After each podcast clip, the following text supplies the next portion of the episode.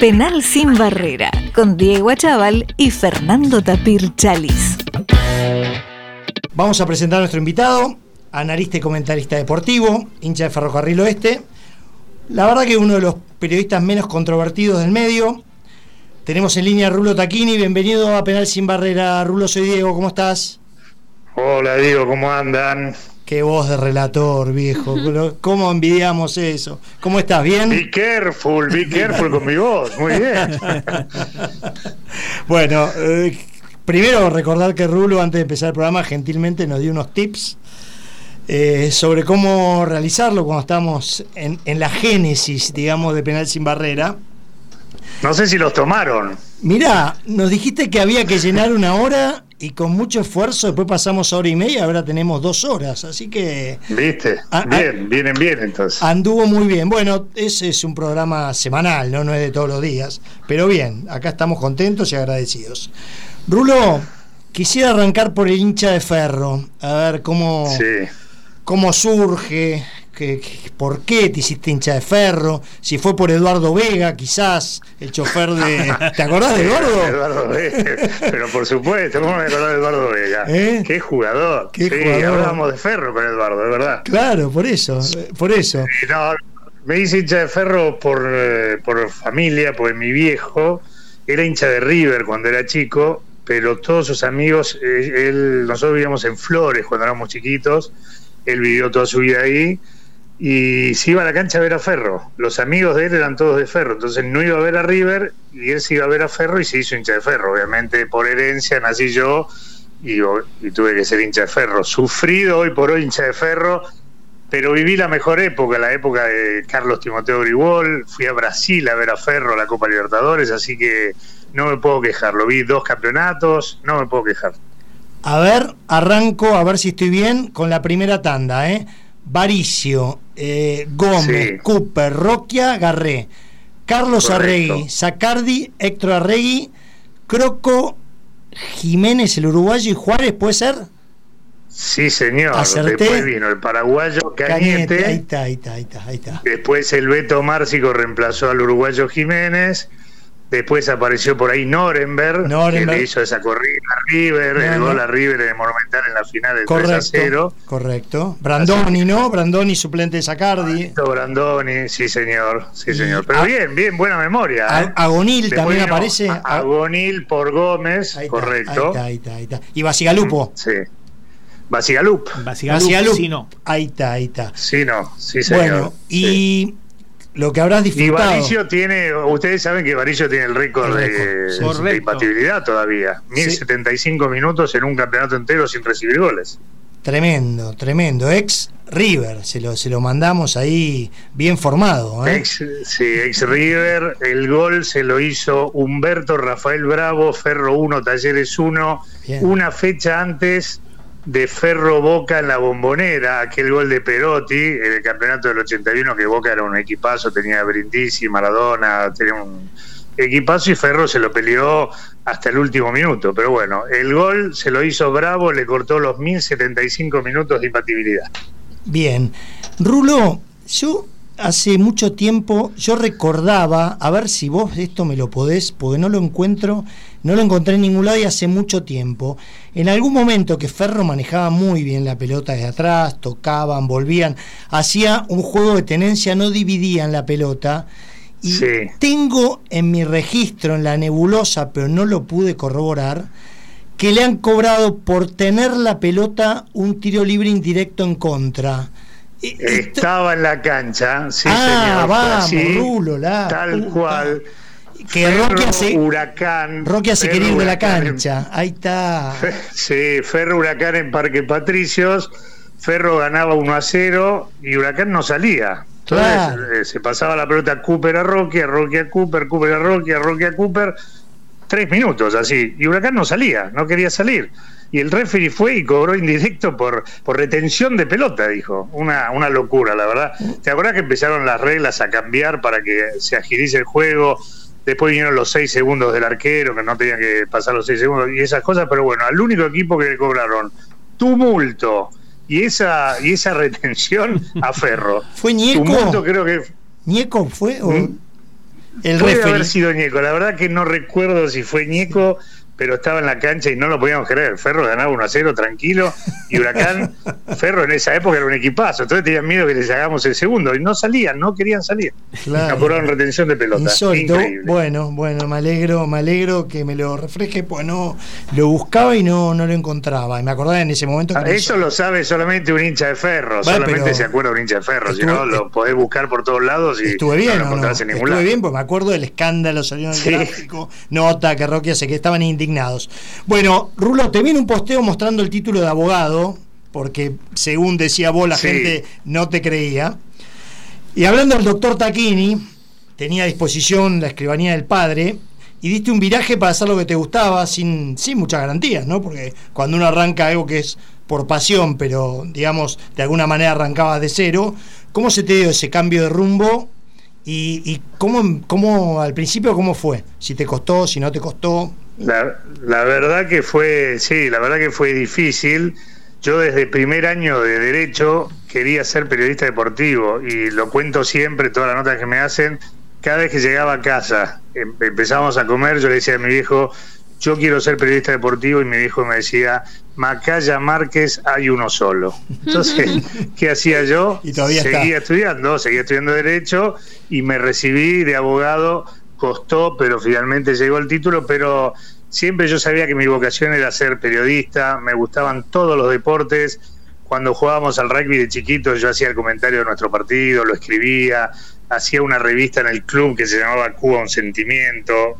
Teníamos un campeonato de fútbol post temporada de rugby con todos los jugadores, había como 10 equipos y yo hacía la revista que la llamé El Gráfico, escribía todos los partidos, hacía todo. Ya desde chiquito siempre tuve esa vocación y una vez que empecé, obviamente con el miedo de no sabes a dónde llegás, no sabes cómo, cómo terminás, cómo empezás tampoco. Yo empecé siendo productor en ESPN en 1993 y era el último orejón del tarro, era, era el último. Entonces, la primera función que tuve yo, no como periodista, sino como productor, fue a comprar un compact disc a la calle Florida, no existía ni Musimundo ni ninguna de esas empresas ni nada, y me mandaron a comprar un compact para musicalizar un programa que hacíamos ahí en ESPN.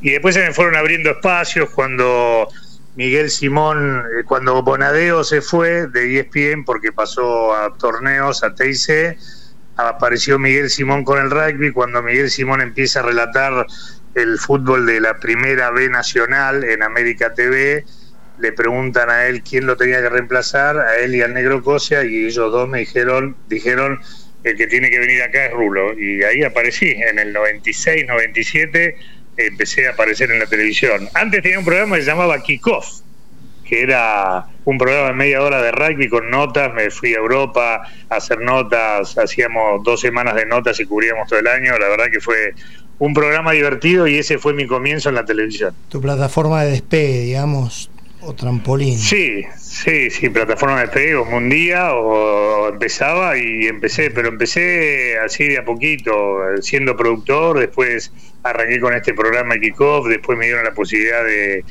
ser comentarista de rugby, después apareció la, beca de ser relator de fútbol y empecé y, bueno, y así te vas formando, te vas haciendo a los tumbos, a los golpes, con algunos errores que uno se acuerda cuando, cuando recién empezaba. Yo relaté con Bertoni un partido de Italia y no se veía nada. En el Olímpico de Roma jugaban Lazio contra no sé quién, Sampdoria, ponele, y era lluvia torrencial y no se veía nada. De pronto patea uno al arco y yo digo el remate y me quedo callado y Bertoni me pega un codazo y me hace señas como que había sido gol. y, había sido gol y yo no lo había visto. Y entonces un minuto después dije gol, gol de la Lazio. Y son cosas que te pasan. Como me pasó antes en ESPN había fútbol escocés no conocía ningún jugador de los 22. Era la época que el pájaro Canigia jugaba ahí en Escocia, pero no dábamos al equipo de Canigia, dábamos al Aberdeen contra el Glasgow Rangers y, y no conocía ninguno de los 22. Y hubo un gol a los 3 minutos de partido y nunca supe quién lo hizo, pues las repeticiones eran el pibe de frente, el pibe de abajo, nunca me mostraron el número de la camiseta y nunca relaté, nunca dije quién lo había hecho el gol. Y son cosas que te van pasando y después cuando apareció en pantalla, dos minutos más tarde, la, imagen del tipo con el nombre, dije, ah, el gol lo hizo McAllister, pero no, ¿viste? son cosas que, que te pasan que hay que ir haciéndose. Y si te equivocas en radio, eh, cuando uno no tiene la pelota, vos lo estás escuchando y no te das cuenta si se equivocó el relator o no, pero cuando estás en tele, el que conoce del juego, el que conoce al equipo que está relatando, sea fútbol argentino o cualquier eh, liga, dice, mira lo que dijo este pibe, dijo que la tenía Ronaldinho y era Cafú. Son cosas, bueno, son errores que hay que tomarlos, hay que aceptarlos. Y si insultan por las redes, lo que hago es bloquear, no contesto a nadie, bloqueo. Sí, justo, Rulo, justo nos llegó un mensaje del doctor Jorge Pomiró, que pregunta si en el uh. año 1988 te dedicabas más tiempo al armado de la Copa Tío Ure o al derecho. No, la Copa Rulo Taquini. Decirle que la tío Ure es ahora quien me reemplazó, pero la Copa se llamaba Rulo Taquini. Era, tenía mi nombre, compré los arcos, compré las redes, compré las pelotas, hacía de refer, realizaba el fixture, hacía todo. Así que merecidamente llevaba el nombre mío, la Copa eh, allí a fin de año, eh, post temporada de rugby. Sí, capaz que fue con Sorna la pregunta del doctor. Eh. Te aviso, estamos acá con el Tapir, con Pía, nuestra columnista, y está invitado especial el doctor Alex Abercobo, que tiene uh, cosas para hablar con vos. Eh. Tiene cosas para decir. Nos hemos enfrentado con Alex. tiene cosas, tiene cosas. A ver. ¿Cómo andas, Rulo? Tapir te saluda. Hola, Tapir, ¿cómo te va? Muy bien, muchas gracias. Escúchame, a ver, ¿por qué crees que ya no hay programas tan buenos como hablemos de fútbol? Todos los programas que uno ve ahora son ocho panelistas, de un, cuatro de un lado y cuatro del otro, que están todo el tiempo gritando, sobre, sobreponiéndose uno a otro y tapándose y no se entiende nada y se dedican más a lo que es, digamos, el quilombo en el fútbol que hablar de fútbol realmente, que era lo que hacían ustedes y también en el programa. Sí, yo creo que hoy por hoy lo que más vende, a mí ya me cansó igualmente, ¿eh? lo que más, más vende es eso, es que haya cuatro, cinco, seis personas discutiendo, protestando, diciendo noticias que después no son verdaderas, que yo si grito más tengo la verdad, no, no es así. Nosotros hacíamos, hablemos de fútbol y después cuando pasé a Fox, la llave del gol. La llave del gol y lo bueno que conseguíamos nosotros es que el invitado se sentía cómodo y después en el boca a boca cuando venía, qué sé yo, o un jugador o un entrenador iba a su club y decía, che, ¿cómo te fue en el programa? No, la verdad que te dejan hablar y está buenísimo. Y así los jugadores, entrenadores y dirigentes tenían ganas de venir al programa, porque hay otros programas donde vos invitás a una figura y no lo dejás hablar. Un día vino el burrito Ortega, hablemos de fútbol un lunes, y él había ido a un programa el domingo de, de así de gritos y no, le, no lo dejaron hablar. Y le pregunté, che, ¿cómo te fue ayer el programa? No, la verdad que no voy más a esos programas porque estás pintado, no te dejan hablar, tenés que escuchar todos los gritos de todos y vos estás como si fueses un muñeco. Y bueno, vino al Hablemos de Fútbol, le encantó, habló, se explayó, dijo todo lo que quiso. Y bueno, y eso después son bolas que se corren. y Pero yo creo que no vende el, el programa así a la gente, el programa tranquilo donde se habla del juego, por ahí la gente se aburre. Al que le gusta el juego, al que le gusta el deporte, obviamente lo prende, lo mira y se queda una hora sentado escuchando lo que dicen, por ejemplo, en ese momento Diego La Torre cuando te analizaba un partido, o, jugadores que saben ver el juego y lo saben transmitir también, porque hay por ahí jugadores o entrenadores que ven muy bien el fútbol, pero que no lo saben explicar, no lo saben transmitir. Nosotros teníamos una mesa en Hablemos de Fútbol estaba el Mariscal Perfumo, el ruso Berea, el patrón Bermúdez, el mago Capria, el polaco Caíme, un gran amigo y periodista, y yo, y la verdad que era un placer. Yo lo que hacía era, yo dirigía el programa, yo nada más pasaba la pelota. ¿Qué voy a hablar yo de fútbol si tenía al lado al patrón Bermúdez, al Mariscal Perfumo, a todos estos monstruos? Entonces, uno, yo aprendí un montón con ellos y después en el otro programa, con la torre al lado, también obviamente aprendí un montón. Eh, la verdad que era un lujo y cuesta creer que no enganchen la gente eso, porque a los que somos futboleros de verdad, eh, no podés dejar de, mirarlo y te quedás eh, a escuchar y aprender, porque eso es lo que pasaba. Sí, obviamente. Además, han venido grandes figuras a la llave del gol vino Lothar Mateus, vino Menotti, vino Rivaldo. Son, viste, personajes que voy a decir, mirá a quién estoy entrevistando, con quién estoy hablando de fútbol. Al hablemos de fútbol fue Maradona en su momento, cuando no iba a ningún lado, vino Maradona y estaba lúcido y estaba perfecto y hablamos de fútbol constantemente. Entonces, a nosotros nos gustaba hacer un programa y no sé por qué a la gente no, no le gusta un programa serio, pero hoy por hoy si te pones a ver la televisión, todos los programas son iguales, porque termina un programa, lo único que cambia es el conductor y los ocho que lo rodean, pero son todos los programas iguales, desde las 10 de la mañana hasta las 9 de la noche, hablando todos de lo mismo. Y ya, la verdad, por lo menos a mí me aburrió ese tema. Rulo, vos cubriste mundiales de fútbol, mundiales de rugby, eh, y ¿se puede disfrutar mientras laburás como si fueras un espectador más o te la pasás eh, trabajando todo el día y no podés disfrutar de lo que de la fiesta que realmente se vive en esos eventos? Las dos cosas, yo creo que disfrutás a tu manera, pero también vos sabés que vas a laburar. Yo, por ejemplo, a mí mi mujer me acompañó al Mundial 99, al Mundial 2007, y ella se iba a recorrer las ciudades y yo tenía que ir a hacer un programa, entonces yo no la podía acompañar todo el tiempo, pero yo disfrutaba mi manera. Para mí, ir a una cancha de rugby en ese momento y relatar un partido que sabía que lo veía mucha gente, después tener que ir al hotel de los Pumas, hacer notas y todo, la verdad que se disfruta, se disfruta. No, no vas como turista, no vas a viajar, no vas a tomarte 10 cervezas antes del partido porque tenés que laburar, pero lo disfrutas a tu manera. La verdad que por ejemplo, el Mundial 2007, el de Francia, para nosotros laboralmente fue eh, el sumo, fue lo mejor, porque al equipo le iba bien, había buena onda entre todos, con nosotros también había muy buena onda y te es mucho más fácil laburar, porque la verdad que si vos vas a hacer un, un mundial y la Argentina pierde el primer partido, pierde el segundo y pierde el tercero y no es el mismo clima para ir a hacer notas que cuando vos vas ganando, pasás de ronda y llegás a una semifinal. Y ahora te voy a entrar eh, a preguntar sobre un par de cositas que me tiraron unos datos, a ver si vos me podés contar cómo sigue la cosa. Eh, en Miramar, hace un tiempo, estudiantes. Estoy en Miramar ahora, ¿eh? Estoy en Miramar, Estoy en Miramar. Sí, estoy en Miramar. lugar, tu lugar en el mundo, claramente. obviamente, obviamente. bueno, hace un par de años eh, fue estudiantes eh, el Estudiantes de Islas, que se lo acababan de comprar a Chacarita, y hicieron pretemporada. Y vos te presentaste al entrenamiento. Contanos qué pasó después. Bueno, estás bien informado, bien rumbeado. El estudiante estaba de gira acá en Miramar, donde estoy ahora, y se iban a jugar al estadio, donde nosotros vamos todo el mes de enero a jugar lunes, miércoles y viernes. Están invitados los que vengan a Miramar 10 de la mañana, lunes, miércoles y viernes. Y yo fui porque sabía que estaba estudiantes y fui a ver entrenamiento. Estaban Rusos, Abela, Troviani, Islas, el Colorado Vieta, un montón de jugadores, cracks para mí. El glorioso Y fui a ver ese entrenamiento. Sí, sí, por supuesto. Y fui a ver el entrenamiento. Y cuando estaba terminando el entrenamiento, tenían que jugar un partidito de fútbol. Y eran unos chicos de Miramar los que estaban ahí para jugar en contra y le faltaba uno.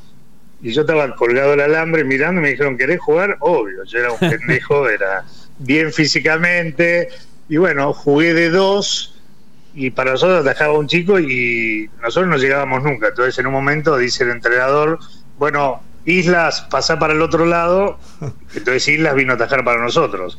Y yo era el central de Luis Islas y lo marcaba el Colorado Vieta y le sacaba una pelota Vieta y Isla me decía, bien monstruo, bien fiera, y yo tenía una grande. Pero bueno, eso fue un entrenamiento acá y después le pedí una camiseta a Islas y me puso un par de condiciones que son eran incumplibles, incumplibles acá en Miramar, así que me quedé sin camiseta de Luis Islas. Y, hay una más, en tu época de estudiante, eh, a veces se... No me digas que es en la facultad, eh, eh, ahí en la biblioteca del maestro. En la biblioteca del maestro que quedaba ahí en, en la calle Pisurno, ¿no es cierto? Sí. ¿Qué pasó? un día te tomaste un recreo, estabas aburrido de estudiar. ¿Y qué pasó? Sí, estaba, yo iba a estudiar y la verdad que me costó recibirme de abogado, tardé 12 años, tengo el título ahí, vos lo viste. Sí. Pero bueno, entonces iba a estudiar con amigos a la biblioteca del maestro y yo la verdad que me aburría y no podía concentrarme. Y en un momento voy a tomar el té 5 de la tarde y había unos chiquitos jugando al fútbol ahí en la plaza y me dijeron, ¿querés jugar? Y dale, voy a jugar. Y bueno, y como te dicen, rulo, empecé rulo, rulo, pim, pum, pam, jugué una hora al fútbol, vuelvo a la, a la biblioteca todo transpirado y agarré las cosas y me fui. Y a partir de ese momento, todos los días a las 5 de la tarde, los chiquitos colgados en la ventana de la biblioteca gritando, Rulo, empezamos, venite, Rulo. Y yo no sabía qué hacer.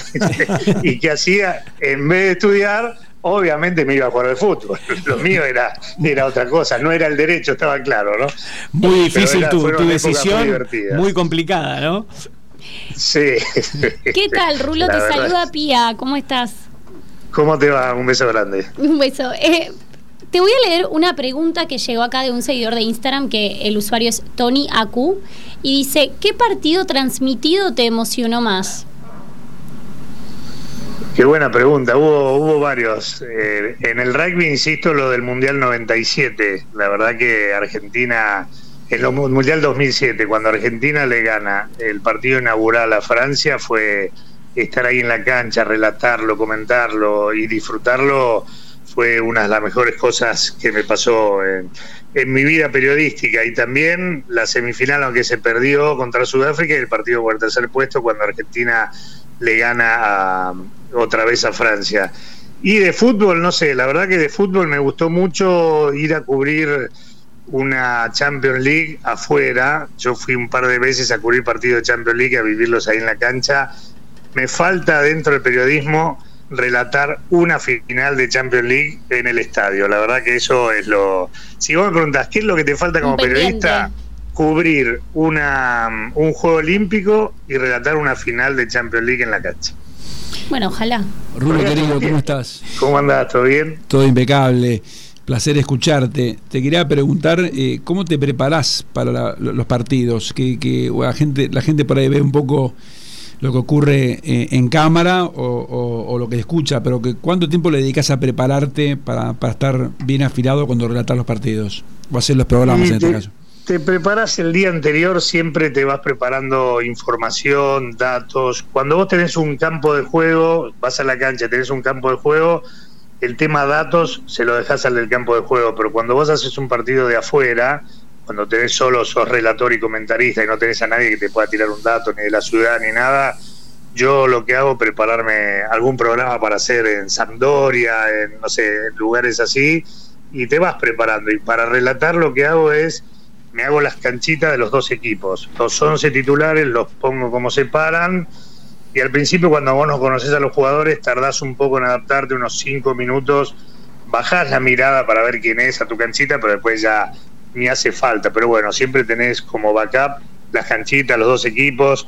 Hago una con cada color. Si puedo, hago con el color de la camiseta, cada nombre. Pero así. Y después, cuando haces un partido o haces yo llegué a hacer cosas que nunca me hubiese imaginado que iba a hacer en televisión. Lo que te preparas son datos de la ciudad y cosas así que, cuando el partido es malo y tenés que llenar, está bueno tener información de, las cosas extras del partido. A mí me gusta mucho no solo lo que sucede dentro de la cancha, sino todo el entorno, todo lo que rodea. Yo a veces cuando comento y tengo un tipo en el campo de juego, le pregunto cosas de la afuera, no, no, no de lo que sucede dentro de la cancha. Bien, ¿Y, cuál fue tu mejor eh, eh, partner o socio relatando? ¿Con quién te sentiste más cómodo? Este, tanto Yo me llevé muy bien, en, los comienzos míos me llevé muy bien con el negro Cosia, la verdad que hacíamos creo que una dupla muy buena en el rugby, eh, porque yo sabía cuando él se callaba, yo hablaba y él sabía cuando yo iba a hablar o no iba a hablar y, y nos llevamos muy bien y somos amigos. Y, en el fútbol tuve muchos comentaristas, la verdad que me gusta, a mí me gusta laburar con todos, yo no tengo problema con, con nadie, si me ponen al que me pongan, me va, me va a ir bien, lo voy a llevar bien y lo vamos a pasar bien, que eso es lo importante. Para mí, yo disfruto cuando relato y si yo veo que me aburro en mi relato, el que está viendo la tele ya cambió de canal o el que está escuchando la radio ya cambió también de dial porque si vos te aburrís con lo que haces, el que está escuchando, está viendo, se aburre y te, te sacó y se puso a ver Gran Hermano.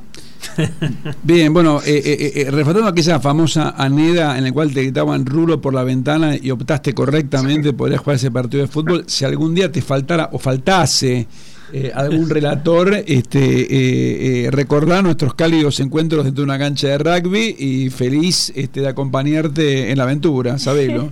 Pero por supuesto, ahora estamos buscando comentaristas para DirecTV de rugby, así que te puedo meter ahí. Bueno, yo eh, encantado, encantado. Eh, vos sabés que ambos dos representamos eh, la escuela de, de, rugby este, áspera, este, gente que le gusta contacto. Sobre, sobre todo áspera. Creo que una vez tacleé en primera como último recurso porque era atrás y me colgué, no me acuerdo de quién, de, al Chapamata lo tacleé una vez y el Chapamata me dice, qué garca sos. Siempre que te hace una nota decís que el único tackle que pusiste de primera fue a mí. Por lo menos decís que era un gran jugador. Bueno, el Chapa Mata, tercera línea del Casi, era un gran jugador, pero fue al único que tacleé en primera. Bien, bien. Eh, eh, Rulo, ¿y, ¿y, qué te parece el periodismo eh, con el rugby, que es el deporte que ambos jugamos en primera división? ¿Qué, qué, ¿Cómo, cómo notaste la, evolu la, evolución? Sobre todo para en los momentos que a los Pumas no les iba tan bien. Eh, daba un poco la sensación de que, que debe ser muy difícil, ¿no? Eh, por ahí eh, no, no. Como que por ahí después eso hace que, no, que si no hablas bien del equipo, que eventualmente sí. no te den notas o lo que sea, porque porque da la sensación como que había mucho mucho revuelo por atrás de escena y por ahí en las transmisiones tal vez pero salvo el Chelo Bosch, yo meto gente que tenía espalda para, para aguantar o copar la parada, sí. como históricamente no. Eh, o, o, o, mismo errores. No había tanta crítica, no, verdad, no, no, había tanta crítica. No, exacto. Yo, yo tengo una visión de la crítica que una cosa es decir que yo, Diego Achával, no puede jugar más al fútbol, y otra cosa es decir, Diego Achával está teniendo una mala tarde, me parece que Correcto. no está teniendo un buen partido. Entonces, yo acepto, si yo soy el jugador y me dicen, che, estás teniendo una mala tarde, y obviamente es verdad, pues si vos lo estás viendo que yo hago todos los pases mal y todo, la acepto, pero si dicen Rulo Taquini no puede jugar más en la vida porque es un burro, eso es lo que te molesta y te puede llegar a doler. Pero yo creo que es verdad que no había mucha crítica a, a los jugadores cuando al equipo de rugby le iba mal una cosa es porque, por ejemplo, nosotros en ESPN, eh, al ser socios de la UAR, no, no, no, se podía tampoco criticar tanto. Entonces, vos decías lo que te dije recién, podés criticar diciendo tuvo una mala tarde y no decir son un desastre. Y yo creo que ahí está el tema. Y yo creo que el jugador lo acepta. Si a vos te criticaban y decían tuviste una mala tarde, la, la tomás como, como es. Sí, sí. Yo creo que, que, que eso se acepta. Por eso cuando alguien me critica, si me dice que, che, ¿qué te pasó de que relataste, no relataste tan bien o le pusiste onda? Y eso lo acepto, es una crítica constructiva, sí, la verdad que estaba mal y no relaté pero si uno dice, che, Rulo, sos un desastre, no laburé más, dedícate a la muñeca, y bueno, a ese lo bloqueo. Obviamente no le contesto, pero eso sí te da bronca. Y hay formas y formas de, de juzgar a un jugador, relator, a un periodista, lo que sea. Bien, bueno, yo tengo una última pregunta que es Lamentablemente no voy a hacer de la partida, pero para todos los oyentes de Penal Sin Barrera, eh, entiendo que Rulo está muy metido en la organización de un encuentro anual que va a ocurrir, entiendo que el día de mañana, de las camadas 6-5 y 6-6, en el cual eh, hay actividades eh, tanto para aquellos que se encuentran físicamente bien como nosotros, que pueden jugar Seven o lo que sea, o otros que van directamente a consumir eh, tanto sólidos como líquidos. Pero bueno, quería felicitarte eh, porque es un encuentro que yo he ido eh, a muy poco, he sido uno o dos que como vivo afuera no, no pude ir pero es sí. eh, un mimo al alma eh, y una caricia eh, encontrarte con tanta gente que han sido rivales dentro de la cancha y que eh, te los encontrás en esos eventos y podés este, compartir un, un, un, un, lindo momento. Bueno, y, y, fuimos parte por ahí de, de, del crecimiento de, de, cada uno, tanto como personas como como jugadores. Así que felicitarte sí, por el eso. Que más se y, ocupó, sí. el, el, que más se ocupó para lo de mañana es Rorro de la Arena. La verdad que se puso el equipo al hombro, organizó todo fue a la carnicería, compró de todo, cerró dos líneas de golf a las 4 de la tarde, que no sé si alguien va a jugar. Tenemos la cancha, la Bernie Míguez, para jugar a la tocata, los que quieran. Pero lo importante después es ir al rincón del ex a degustar un rico asado con, con achuras, porque ahora ya se volvieron las achuras a circular, así que se come chinchulín, molleja, riñón, se come todo. Ya no, no, y, y, no dejaban ni comer achuras en un momento, era increíble. Un asado sin achuras no existía. Pero, ¿eh? pero, pero ¿y, ¿y vos pensás que esos asados que vemos tanto en tus redes sociales han conspirado contra ese ese ese look con zungas amor que también te quedaba o, o, o cómo, cómo, cómo, Está cómo muy, estás en, viendo? está muy en forma ahora. Está muy Está en muy en forma. forma, sí. sí, sí. No, no, no estoy nada en forma. Eh, yo tengo un problema, que cuando hace mucho calor, más allá del asado, tomo mucha cerveza. Y cuando hace frío, tomo mucho vino, fijo las grasas con el vino. Con la cerveza engordo y con el vino fijo las grasas. Así que estoy, estoy siempre igual. Es un Pero proceso. ¿Eh? Un proceso tremendo, un círculo vicioso. Tenemos Sí, un problema similar. Hoy empiezo, hoy empiezo a empezar todos los días a hacer régimen. Un día empecé en serio y estuve tres, cuatro meses sin comer harinas y la verdad que me sentía muy bien, había bajado de peso, pero bueno, el efecto rebote no, lo sufrí yo también porque después engordé de nuevo. Pero bueno, ¿a quién le quita lo bailado, asado? Pero claro. Una vez un, un chico que me escribió una nota cuando me escribió un WhatsApp o un, no me acuerdo qué era, dice, che, Rulo, ¿cuántos asados haces por año? Y no los había contado, pues mandaba siempre en Instagram y todo fotos de asados. Y dije, el año que, ese año lo voy a contar. En el 2019 conté los asados para ver si llegaba a los 100. Hice 114 asados en un año. No, tremendo. 114. Sí. Había doble turno a veces. Qué capo. Rulo, hablando de efecto rebote, eh, incursionaste un poco en el mundo del póker con el amigo Leo Fernández. Sí, teníamos programa de póker en la pantalla de ESPN. ¿Cómo te Y sentiste? un día, yo me sentía muy bien relatando, pero un día relatamos una final de un torneo de Estados Unidos que el ganador se llevaba, si no me equivoco, más de 10 millones de dólares. Correcto. Bueno, entonces había, la mesa eran nueve, ¿no? Había que eliminar a seis el primer día, el sábado, y le digo a Leo Fernández, gran jugador de póker profesional argentino, Un amigo. ¿Cuánto puede durar una mesa de póker cuando hay que eliminar a seis con un premio tan jugoso como este? Y me dice, y puede durar unas cuatro horas, como mucho cinco, pero cuatro horas yo creo que va a estar bien. Empezamos nueve de la noche, cuatro horas, una de la mañana, perfecto, eliminaron a seis, quedaron tres para el domingo. Periodista reiterativo, empieza el programa el domingo y le digo, una mesa de tres con 15 millones de dólares en premios, ¿cuánto puede durar a lo sumo? Y como máximo, así me dijo, tres horas, no creo que más, porque esto va a ser rápido. Bueno, buenísimo. 9 de la noche empezamos, 10 de la noche, 11, 12, 1 de la mañana, 2 de la mañana, 3 de la mañana, 4 de la mañana, 5 de la mañana, seguían los tres, porque uno apostaba todo, iba a Olin y ganaba, entonces a las 10 de la mañana No. del día siguiente eliminaron a uno, No. quedaron dos. Además el póker no es que es un partido de fútbol que va relatando la pelota por otra. Yo era sin poder dormir decía JK8 y se te cerraban los ojitos. A las 10 echaron a uno, bueno, terminó a las 12 del mediodía del día siguiente. Estuve relatando póker 15 horas. Tres y media de la tarde tenía que relatar un partido de fútbol, obviamente me sacaron porque no podía, no podía más.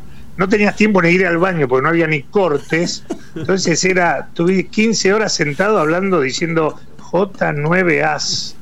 ¿Qué va a ser eh, John? Olin. Y, pero era, y bueno, ese fue mi, mi último evento de póker que relaté con, con Leo Fernández. despedida. Lo que pasa es que Fernández puede estar, tiene una capacidad, No, puede estar sí. 47 horas seguidas eh, concentrado, pues la verdad que aparte es un crack, un tipo muy inteligente que de póker sabe mucho.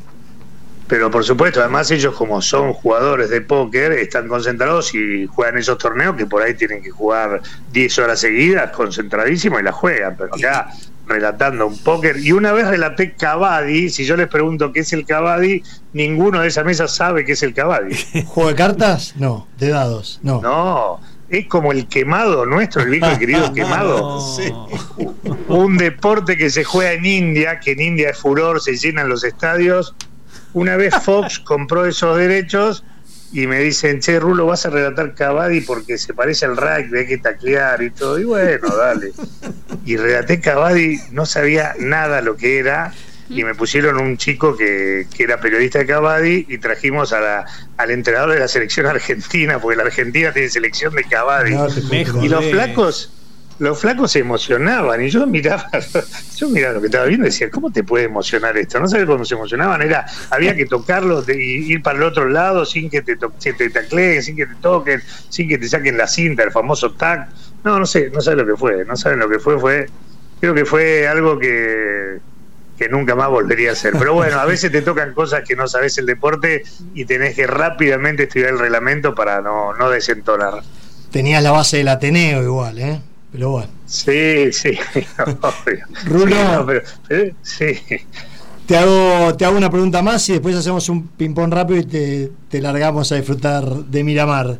Eh, hacemos un balance de danza con Rulo, eh, que el concepto es parecido un poco al que al que estamos haciendo acá con amigos, pero era diario, ¿no? Si no me equivoco. Sí, programa con amigos que surgió hablando con Marcocho Ortiz de Rosas un día. Dijimos, tenemos que hacer un programa de radio para divertirnos.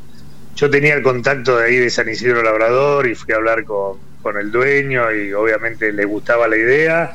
Y arrancamos con Marcocho, nos llevamos a Natán Celesti también, un crack del casi, un tipo muy divertido, y lo sumamos al Flaco del Carril, éramos cuatro empezamos a hablar ahí en la, en la radio, yo era el conductor, algunos hacían preguntas medias raras, por ejemplo, Marcos, un día le hicimos una nota a un jugador del futsal campeón del mundo, no sé si lo puedo decir al aire, pero sí, estamos en Radio Cultura, ¿se puede? Sí, se puede. Se puede. Entonces, Marcos al campeón del mundo le dice, ¿te puedo hacer una pregunta? Sí, dice el jugador. Y ahora que sos campeón del mundo, te la estarás embadurnando con aceite, ¿no? Yo digo, yo lo miro, eh, no sé lo que fue mi reacción, lo miro a Marco y digo, le hice una cara que, ¿cómo vas a preguntar eso? Y el flaco salió muy bien diciendo, bueno, no, yo estoy casado hace ocho años, pero no, supongo que los solteros seguramente sí tendrán lo suyo, pero no, no, yo estoy casado. Pero cuando terminó el programa le digo, Marco, no podés preguntar eso, estás al aire, ¿no? Está bien que. Y después ya no me animaba a llamar a ningún amigo ni nada por miedo a las preguntas que le iban a hacer sobre el final, ¿viste? Pero bueno. Pero se divirtieron, se rieron, yo los escuché. Nos divertimos, después hicimos un Sí, hicimos un canje con un restaurante con Garbo ahí en el Bajo de San Isidro. Entonces había un día de semana que llevábamos a un personaje ahí, lo invitábamos a comer, a almorzar y hacíamos la nota y nos divertíamos, tomábamos vino, comíamos muy bien. Un día lo llevamos a Pachu Peña, que yo lo conocía, y le digo, Pacho, ¿estás para venir a un programa? Te invitamos a comer. Y medio te tantean, ¿viste? Los que no te conocen tanto y dicen, y bueno, sí, pero mirá que a las a las doce y media yo me tengo que ir eh, porque tengo una reunión con Marcelo. Bueno, sí, te hacemos rápido en la nota, comemos ahí algo y te vas. Se quedó hasta las seis de la tarde. pasa, pasa. Hicimos la nota, eh, la nota fue de 12 a 1 y terminamos de comer, seguimos comiendo, terminó tomando shots y esas cosas, la cerveza haciendo el, el Jürgen, ¿viste? El Jürgen, así contaba chistes de alemán, se tomaba todo un chop entero, pero, ¿viste? La verdad que la pasamos muy bien, nos divertimos mucho y después cuando vino el tema de la pandemia se nos cayeron los sponsors que bancaban el costo de la radio y bueno, se fue diluyendo todo y, se acabó un lindo, un lindo proyecto que teníamos. Sí, estaba muy bueno. Bueno, vamos a un ping-pong dinámico, no nos queda mucho tiempo. Chicos, Dale. arranco. En la parrilla, especialista en cerdo, vaca o pollo. En ese orden. Cerdo, vaca y pollo, muy bien. Bueno, voy con la segunda. ¿eh? Y achura faltó, achura también, ¿eh? Ah, Chinchulín, yo hago mucho chinchu fest. Muy bien, muy bien. Instagram o Twitter, pues Facebook ya está muerto, ¿no? Twitter. Jimmy de chocolate o el Jorgito dulce de leche de los martes de Mingo. No, Jimmy de chocolate con dulce de leche que le, le discutía a mi vieja cuando no había en casa y me iba a comprar. Ella, yo no, ella me iba a comprar. ¿Klopp o Pep? Jürgen. Eh, ¿Turnes, Escocería o el Petit Ramallo como 10? Uh, el chino Turnes. Fue el que me sacó el puesto. El chino Turnes me, me cagó mi, ingreso a los Pumitas. bien, sin resentimiento, muy bien. no, por supuesto, además laburé con él, un maestro chino. Tres amigos, ¿eh? ¿Molleja o morcilla? Molleja, pero está tan cara la molleja, sale como dos lucas y media al kilo, pero bueno, siempre tiene que haber Sin una precios, ¿eh? obvio. No, siempre tiene que haber una mollejita. ahí. Siempre. Para los que llegan temprano la molleja, porque los que llegan tarde no comen. Es verdad, totalmente. Eh, ¿Un clásico contra el Casi, el SIC o contra Newman? Contra hoy por hoy no puedo jugar ningún clásico, pero me gustaba mucho jugar contra el SIC, porque perdíamos siempre. ¿Benzema o Haaland? Benzema, Haaland no das un mango, viste que nos da dos pesos por Eh, Haaland, pero hace goles todos los partidos, todos los pero bueno, todavía la trayectoria de Benzema hay que igualarla, ¿no?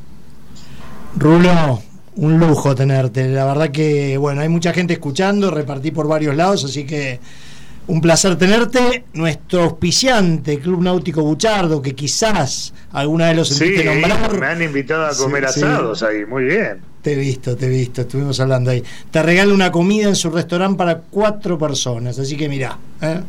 Perfecto, hay que ir un jueves, ¿no? ¿Cuándo tenemos que ir? No, cuando vos quieras. Puedes ir cuando quieras, bueno. a la noche cuando vos quieras y los sábados y domingos al mediodía solo para socios. No es arriba, ¿eh? es en el restaurante de abajo. Ah, el que- restaurante que de abajo, Lo vas a pasar perfecto. 10 puntos. Todos los que van, vuelven. Hasta Rabina, que siempre le pega, hasta los mozos lo, lo dejaron volver varias veces. ¿eh? Se pusieron canilleros los Sí, mozos. sí, exactamente. Rulo, abrazo gigante y muchas Bueno. gracias. ¿eh? Gracias. Dale, abrazo a ustedes y gracias por llamarme. Rulo, Abrazo. Rulo. Abrazo enorme y de vuelta mil gracias por la buena onda de nuestros comienzos cuando te tuvimos y te, te, la- te taladramos la cabeza pidiéndote consejos y siempre, siempre estuviste. Tampoco fue tanto, che. Eh, Muchas No, ¿cómo gracias. que no? Espero que Sí. hayan servido, me parece que se van para arriba. Cuando, cuando esté penal sin barrera en televisión, quiero que me llamen también. Pero por obvio, supuesto. Obvio. Abrazo grande. abrazo grande, Rulo. Mil gracias. Abrazo, Abrazo. chao, chao, gracias. Chau, chau. chao. Penal sin barrera. Una propuesta diferente con Diego Achával y Fernando Tapir Chalis.